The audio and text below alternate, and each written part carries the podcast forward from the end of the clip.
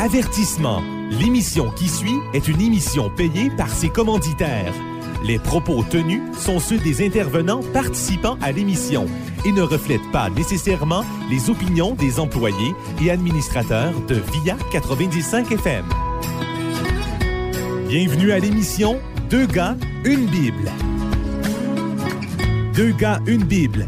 C'est deux gars en mission pour faire connaître le vrai message de la Bible.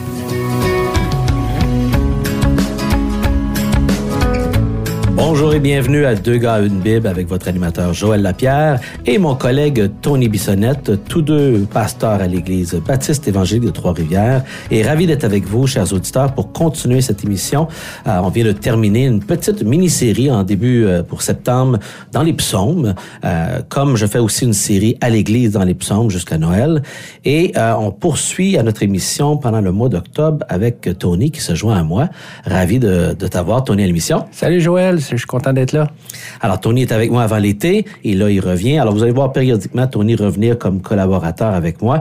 Et euh, Tony m'a proposé une idée euh, pour les émissions qu'on va regarder euh, dans les prochaines semaines. En fait, on va faire quatre émissions ensemble. On va toucher le sujet de la volonté de Dieu. Ouais, la volonté de Dieu. C'est se demander, est-ce que Dieu a une volonté pour nous? Dieu, est-ce qu'il aimerait quelque chose pour nous? C'est quand même un grand sujet. Absolument. Tu sais, Joël, je me demandais, quand tu étais petit, est-ce que tu aimais ça écouter les, les bonhommes à TV, tu sais, les, les toons? Là? C'est sûr. Comme tous les enfants, là, c'était euh, un favori le samedi matin. Il y avait une histoire, moi, qui, euh, que j'aimais quand même assez bien. C'était celle de Aladdin et sa lampe magique. et tu sais, je me disais, toi, Joël, si tu avais une lampe là, comme celle d'Aladin, tu la frottes et là, il sort un génie. Qu'est-ce que tu lui demanderais au génie? Eh, ça dépend à quelle étape de ma vie que tu me poses la question, à 10 ans, à 20 ans, à 40 ans. Ah, mais là, puis là, à cause de toutes les histoires d'Aladin puis les mauvais souhaits, ben là, on est un peu paranoïaque à l'idée qu'est-ce que je, je demanderais? Ouais. Et tu quoi, euh, moi, Joël, euh, au stade où j'en suis, s'il y a une chose que j'aimerais demander au génie, c'est de me révéler quelle est la volonté de Dieu pour moi. Et est-ce qu'on peut le savoir? Parce qu'il y a beaucoup de gens qui, euh, qui cherchent à plaire à Dieu, mais ils savent pas qu'est-ce que Dieu veut exactement. Ben, c'est tellement fort vouloir connaître l'avenir, euh, la volonté de Dieu d'une certaine façon, mais euh, l'avenir, que les gens se lancent aussi dans toutes sortes de domaines, là, euh, que ce soit l'astrologie, le hmm. tirage de cartes, toutes sortes de faire, à, à, être, à être fixé à vouloir connaître l'avenir, dans le fond. C'est une fixation très forte, mais dans le fond, c'est de connaître la volonté de Dieu. Oui, bien, c'est ancré dans le cœur humain, dans l'âme humaine, dans le fond, de savoir, de vouloir savoir qu'est-ce qu'il y a, exactement comme tu dis, euh, qu'est-ce qu'il y a dans l'avenir, qu'est-ce qu'il y a dans, le domaine des choses qu'on ne comprend pas. Ma raison d'être. Exactement, les questions existentielles. Et, tu sais, Joël, concernant la volonté de Dieu, euh, la parole de Dieu, ce qu'elle nous dit, c'est que la volonté de Dieu comporte principalement deux aspects. Il y a sa volonté générale et sa volonté individuelle. Donc, un aspect pour monsieur, madame, tout le monde. Oui. Puis, il y a un aspect, selon aussi chaque individu, d'avoir un, élément de volonté de Dieu très personnel. Oui, parce que euh, on peut voir quand même de façon générale dans la Bible quelle est la volonté de Dieu pour monsieur, madame, tout le monde. Mais la Bible ne me dira pas euh, personnellement dans quel domaine d'études je dois me lancer, quelle couleur de voiture je dois acheter, etc. Tu comprends? Alors, mais, mais, mais, mais Dieu peut quand même nous révéler certaines choses. Et je pense que ça va être intéressant de voir ça dans les émissions qui vont suivre. Absolument, parce que c'est une chose de savoir les, les, affaires en général, mais comment après ça que j'ai, si j'ai, j'ai accepté les choses en général, comment maintenant je mets ça en pratique pour trouver les petits détails de ma vie aussi, là, dans mon quotidien, là? Oui, parce que Dieu veut faire partie de notre quotidien aussi. Absolument. Fait que ça, c'est important parce que pour beaucoup d'auditeurs, euh, Dieu, c'est général, mais c'est pas dans le détail de ma vie. Euh, c'est pas mhm. personnel. Alors que la Bible nous dit tout le contraire. Oui, oui, c'est ça. Les, gens voient Dieu comme un Dieu euh, loin, qui habite à l'autre bout de l'univers et puis qui, qui est occupé à toutes sortes de choses, alors que Dieu veut être notre Dieu. Veut être, il veut qu'on ait une relation personnelle avec lui, intime. Et ça, c'est possible. C'est quand même extraordinaire. Puis pour toi, ça serait quoi la première chose qui résumerait comme la, de manière générale la volonté de Dieu? Ah, c'est une bonne question. Hum, je pense à un, verset de la Bible dans euh, la première épître à Timothée qui nous dit que Dieu veut que tous les hommes soient sauvés. Et moi, je crois que c'est premièrement la volonté de Dieu pour chacun de nous que l'on soit sauvé, qu'on accepte le salut qu'il nous offre. OK, mais là, ça, c'est dans un Timothée 2.4 pour l'auditeur qui le chercherait. Pourquoi tu dirais que ça commence là, le, point de départ d'être sauvé ou ce que tu dis être le salut? Là? Bien, parce que Dieu n'a aucune raison de nous révéler quoi que ce soit au sujet de notre vie si on n'est pas sauvé. Parce que la Bible dit que sans Christ, donc sans Jésus, l'homme est ennemi de Dieu. Et la seule chose que Dieu réserve à, ceux qui le rejettent, à ceux qui sont ses ennemis, ben, c'est la fin qui les attend, c'est-à-dire l'enfer. La Bible dit dans Jean 3, 36, Celui qui croit au Fils a la vie éternelle. Celui qui ne croit pas au Fils de Dieu ne verra point la vie, mais la colère de Dieu demeure sur lui. Et ici, le verbe demeurer signifie quelque chose de permanent. Là. Et Dieu veut pas qu'on vive ça, veut pas qu'on reste dans cet état-là. Fait que quand tu parles d'être sauvé, puis que la Bible parle d'être sauvé, pour l'auditeur qui écoute notre émission peut-être pour la première fois, là, être sauvé, c'est d'être sauvé dans le fond de l'enfer. Oui, exactement.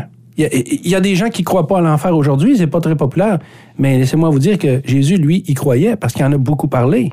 C'est vrai, Jésus est absolument, c'est vrai, je confirme. Jésus est celui qui a le plus parlé dans mhm. tout le Nouveau Testament, c'est celui qui fait le plus souvent allusion à l'enfer. C'est assez spécial. Les gens parlent des évangiles souvent, puis ah Jésus il est fin, il est bon, puis il y a des belles histoires. Ben, Jésus il est celui qui parle le plus de l'enfer. Ça choquait les gens. Oui, c'est de ça qu'il veut nous sauver. Il veut nous sauver euh, de l'enfer. Il veut pas qu'on y aille. Alors, euh, il nous offre ce qu'on appelle le salut, la délivrance, donc le moyen d'être réconcilié avec Dieu le Père et, c'est lui qui a accompli notre salut. Et donc, Jésus nous aime à ce point qu'il veut que sa volonté pour nous, c'est que l'on soit sauvé, donc qu'on n'aille pas passer l'éternité en enfer. Donc, on est en tension avec Dieu et Dieu a tout fait en envoyant son Fils Jésus pour nous réconcilier avec Dieu. Et Dieu veut que tous les êtres humains soient sauvés, donc il veut que tout le monde ait fait la paix avec Dieu puis soit réconcilié de cette tension-là. C'est comme si on a une sorte de, on a une condamnation judiciaire sur nous euh, qui nous dit qu'on est condamné à mort, d'être séparé de Dieu par le fait qu'on est des pécheurs. Ce jugement est sur nous. Il est tombé sur Jésus. Et là, si on croit dans le fond en Jésus, ce qu'il a fait, mais ben là, on devient sauvé. Et là, on est exempté de ce jugement-là. Oui. Et, et, l'erreur que beaucoup de gens font, Joël, c'est de croire que Dieu est amour et, et que parce que Dieu est amour, il n'y a personne qui va aller en enfer. Effectivement, il y a beaucoup de monde qui, ce qu'on appelle l'universalisme, c'est-à-dire que Dieu, euh, Jésus est venu, il est mort pour tout le monde. Fait que peu importe ce qu'on fait, on va être sauvé. Et ça, c'est très populaire, Tony. J'entends ça souvent, mm-hmm. euh, cette pensée-là d'universalisme. Tout le monde va être sauvé finalement. Mais c'est vrai que quand on pense à ce que Jésus dit, Jésus, il dit le contraire de ça. Il dit pas qu'il est venu sauver tout le monde. Non, non, la parole de Dieu, et Jésus le dit à, plusieurs reprises, c'est que celui qui croit au Fils, donc celui qui croit en Jésus, et croire, ça l'implique euh, euh, de s'impliquer entièrement. Là. Euh, il faut croire en Jésus. Il faut pas faire quelque chose. Jésus a fait à notre place, mais nous, il faut croire qu'il l'a fait. Et c'est comme ça qu'on va obtenir le salut. Et c'est pas donné à, à, tout le monde automatiquement, parce que si Dieu est amour, Joël, là, il faut comprendre que Dieu est juste aussi. Alors, Dieu ne peut pas, euh, par amour, fermer les yeux sur notre péché parce qu'il serait injuste envers lui-même, envers sa propre sainteté. Alors, l'amour de Dieu n'annule pas sa justice. Au contraire, les deux sont manifestés à la croix. C'est par amour pour nous que Jésus est allé à la, croix et pour que sa justice soit assouvie, c'est-à-dire pour que nos péchés puissent être euh, pardonnés, ben, il a pris notre place. Il a reçu la condamnation que nous méritons Donc, à cause de nos péchés. Son amour ne se force pas sur nous à ce que tout le monde soit sauvé, indépendamment que je crois ou pas. Euh, ça, c'est illusoire, ce genre de pensée-là. Ah, tout à fait. Écoute, c'est comme, Joël, si, si je te donne un chèque et puis que tu ne l'encaisses pas, tu n'auras jamais l'argent dans ton compte. Ah, c'est une bonne, une bonne illustration. Donc, ça. Il, il, faut que tu l'acceptes personnellement, le salut de Dieu. Ça, c'est d'encaisser. Oui. Alors, euh, euh, ce que Jésus a fait à la croix, c'est suffisant pour tout le monde, pour absolument tout le monde, même pour les pires des pécheurs, même pour les pires des tueurs en Syrie. Le pardon de Dieu est, aussi puissant que ça. Mais s'il est offert à tout le monde, il n'est pas donné euh, de, force ou automatiquement à tout le monde. Chacun de nous avons à l'accepter. Ça, me fait penser à une histoire que j'ai tombé dessus il y, a, quelques années, puis j'avais trouvé intéressant. Il y avait une histoire d'il y a environ 200 ans aux États-Unis d'un homme qui s'appelle euh, euh, Wilson. Euh, un homme qui avait été, dans le fond, condamné, M. Wilson, euh, aux années 1833 à peu près. Puis, cet homme-là, condamné à mort, euh, ses amis avaient travaillé fort au bout de quelques années à, trouver des moyens. C'était un, un, gars qui volait dans le fond sur des trains, la poste, puis finalement en cours de route, ben, il avait tué le gars. Il semble qu'il n'était pas tout seul. Puis finalement, il avait obtenu un pardon de Jackson, qui était le président de l'époque. Attends, attends, il avait été pardonné parce qu'il avait commis des crimes, parce qu'il avait tué quelqu'un, puis euh, Il volé... était euh, condamné à mort. OK. Mais il y avait eu un pardon présidentiel par le travail des coulisses Ah. que des amis avaient fait pour lui. Wow, c'est toute une grâce, ça. Euh, effectivement, puis je sais pas comment ils ont concocté ça, puis comment ils ont convaincu que le président fasse une grâce présidentielle. Parce qu'aux États-Unis, un, un président peut donner grâce à quelqu'un, puis tout est effacé. Là. Et ça, c'est une histoire vraie, là. C'est une histoire vraie, ça s'est passé il y a 200 ans, ça fait partie des annales euh, des, euh, des, des, des, des pardons présidentiels. Et finalement, l'homme a refusé. Ben voyons. Euh, c'est assez particulier. L'homme ne voulait pas être libéré parce qu'il considérait à quelque part que sa faute ne pouvait pas y être enlevée. Il a tué quelqu'un. Alors, ça remontait à, à- à quelque part un, un- un grand regret, une grande honte, puis la gravité de son péché. Mais là, ils ont voulu lui imposer la décision du, du président. Puis là, lui a refusé, puis il y a eu des avocats qui ont dû prendre position. Et euh, voici ce qui a été donné par euh, le juge Marshall à propos de ça, parce que là, on voulait le forcer. Puis est-ce qu'on peut forcer quelqu'un à recevoir le pardon présidentiel? C'était comme le dilemme, là. un peu dans ce qu'on est en train de parler. là, Ouais, tu sais. est-ce que Dieu hein? peut forcer sur nous son amour pour que on soit sauvé, même si on n'encaisse pas le chèque? Et voici ce qu'il avait dit. Le pardon est un papier dont la valeur dépend de son acceptation. J'aime le mot acceptation. Ben oui. Ça va avec croire ou saisir. C'est une décision par la personne impliquée. Donc, on peut pas ne lui imposer le pardon, même si quelqu'un l'a donné. On ne peut guère supposer qu'une personne condamnée à mort refuse d'accepter une grâce. Mais si elle le refuse, si elle ne refuse pas, euh, ce n'est pas une grâce. OK? Fait que donc, une grâce, c'est quelque chose qu'on pourrait refuser aussi. C'est quelque chose qu'on pourrait abuser à quelque part. Et George Wilson a dû être pendu finalement dans la prison où il était parce qu'il a décidé de refuser le pardon. Donc, le Christ est mort pour nos péchés. Il était condamné pour notre, pour qu'on soit rendu juste, pour enlever, effacer. Il a souffert pour que nous soyons pardonnés. Nous avons un pardon libre et absolu en lui. Mais si une personne refuse ce pardon, ce n'est pas un pardon. Ah, c'est une belle S'il illustration. n'encaisse pas le chèque, ben, il n'en profitera pas. Fait qu'il n'a pas eu le chèque. Même s'il a été confié puis il a eu la possibilité de l'avoir. Alors, ce monsieur Wilson était condamné et pourtant, il a reçu le pardon, mais euh, il a sans doute été pendu parce qu'il a refusé. C'est une belle illustration de, de ce que Jésus nous offre à la croix. Puis ce même Dieu dans le Nouveau Testament qui nous donne ce message de comment être sauvé, ce qu'on appelle souvent de manière générique le salut, la délivrance, mais c'est le même Dieu dans l'Ancien Testament. Je vous lis un verset dans Ézéchiel, un des grands prophètes, qui dit ceci. Tu leur diras, moi je suis vivant, déclaration du Seigneur l'Éternel. Je ne désire pas euh, que meure le méchant, mais plutôt qu'il revienne de sa méchanceté, qu'il revienne de sa voie, qu'il vive. Et là il dit, revenez, revenez, donc repentez-vous de vos mauvaises voies.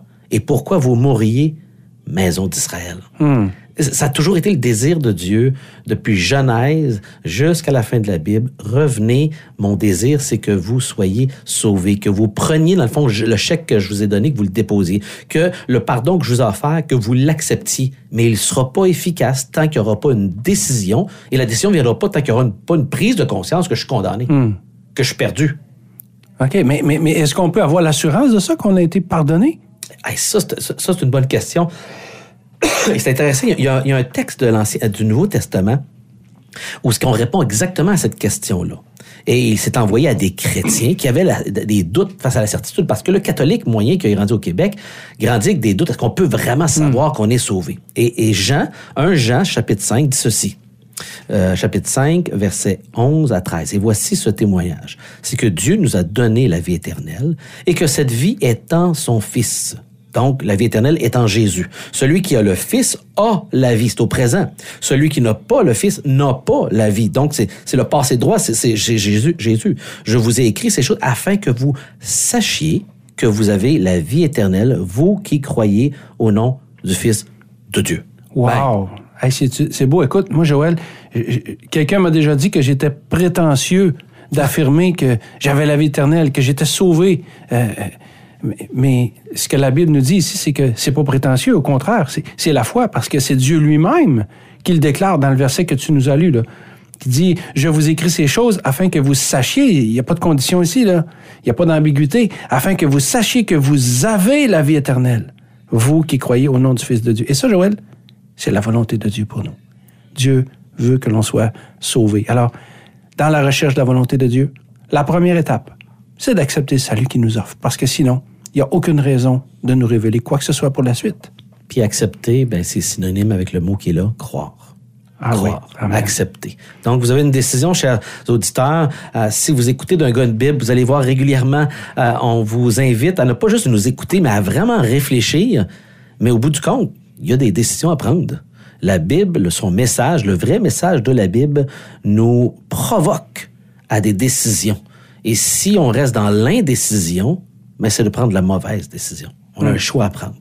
Donc, c'est tout le temps que nous avions. On vous invite à communiquer avec nous. Vous pouvez le faire facilement par le site de l'Église baptiste évangélique de Trois-Rivières ou E-B-E-T-R. Vous pouvez retrouver euh, les émissions dans les options. Vous allez voir l'émission de radio. Vous pouvez euh, juste choisir une émission. Vous pouvez l'envoyer à quelqu'un, un lien, pour écouter la dernière émission qui sont postées assez régulièrement tous les semaines et euh, voir des émissions du passé. Et vous allez trouver aussi beaucoup d'autres enseignements. Vous pouvez sur le site aussi nous contacter comme pasteur pour poser des questions et mettre des commentaires sur l'émission, nous suggérer des idées. On aimerait ça avoir vos commentaires, vos idées, des suggestions. Alors, n'hésitez pas, s'il vous plaît, de communiquer avec nous. Ça nous ferait grand plaisir. Et entre-temps, bien, réfléchissez à cette question de la volonté de Dieu et on continue la semaine prochaine avec Pasteur Tony. Bonne semaine et bonne lecture des Écritures.